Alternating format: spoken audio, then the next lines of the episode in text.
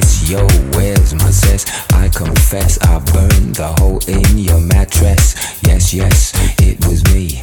I plead guilty, and at the count of three, I pull back my duvet and make my way to the refrigerator. One dry potato inside, no lie, not even bread. Jam when the light above my head went bam.